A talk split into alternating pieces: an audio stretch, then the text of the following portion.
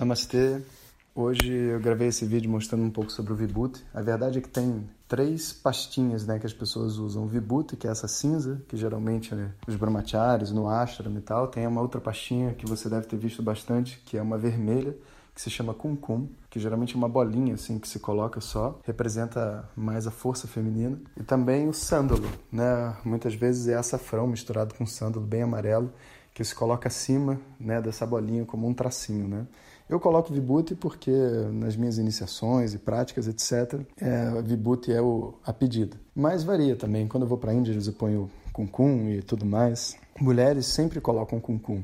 E também colocam assim naquele, na divisão do cabelo em cima, sabe? Como se fosse, o cabelo tivesse dividido na metade para dizer quando elas são casadas, elas colocam lá em cima no cabelo também, não só na testa. E tudo isso é uma cultura, né? A gente não precisa de nada disso para estudar Vedanta. Para falar a verdade, Vedanta é simplesmente um conhecimento como matemática, história, física. Não depende de cultura, não depende de tempo, não depende de religião, não depende de nada disso. Só depende realmente de você estar tá querendo encontrar a verdade daquele conhecimento, sabe? Chegar no, no coração.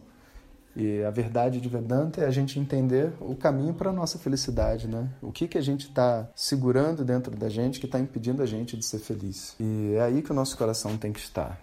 Mas né, tendo esse objetivo, tudo que ajuda, ajuda, né? Então, se eu vou praticar karatê, eu coloco o kimono. Se eu vou estudar Vedanta, eu posso de repente, né, num camp, não no meio da rua, botar um dote, né, que é essa roupa que eu uso aqui dentro do instituto, e posso botar minhas marquinhas na testa para lembrar, né, que essa vida é passageira e tudo mais.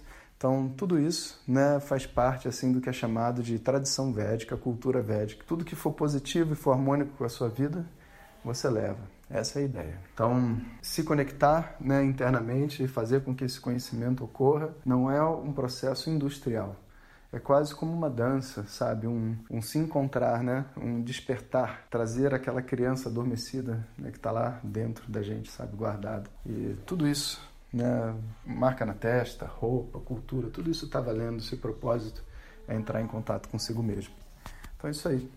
Então, amanhã a gente continua conversando e assim a gente já vai se alinhando para o curso que está quase aí, né? Terça-feira já está começando. Então, anime-se, daqui a pouquinho a gente se vê.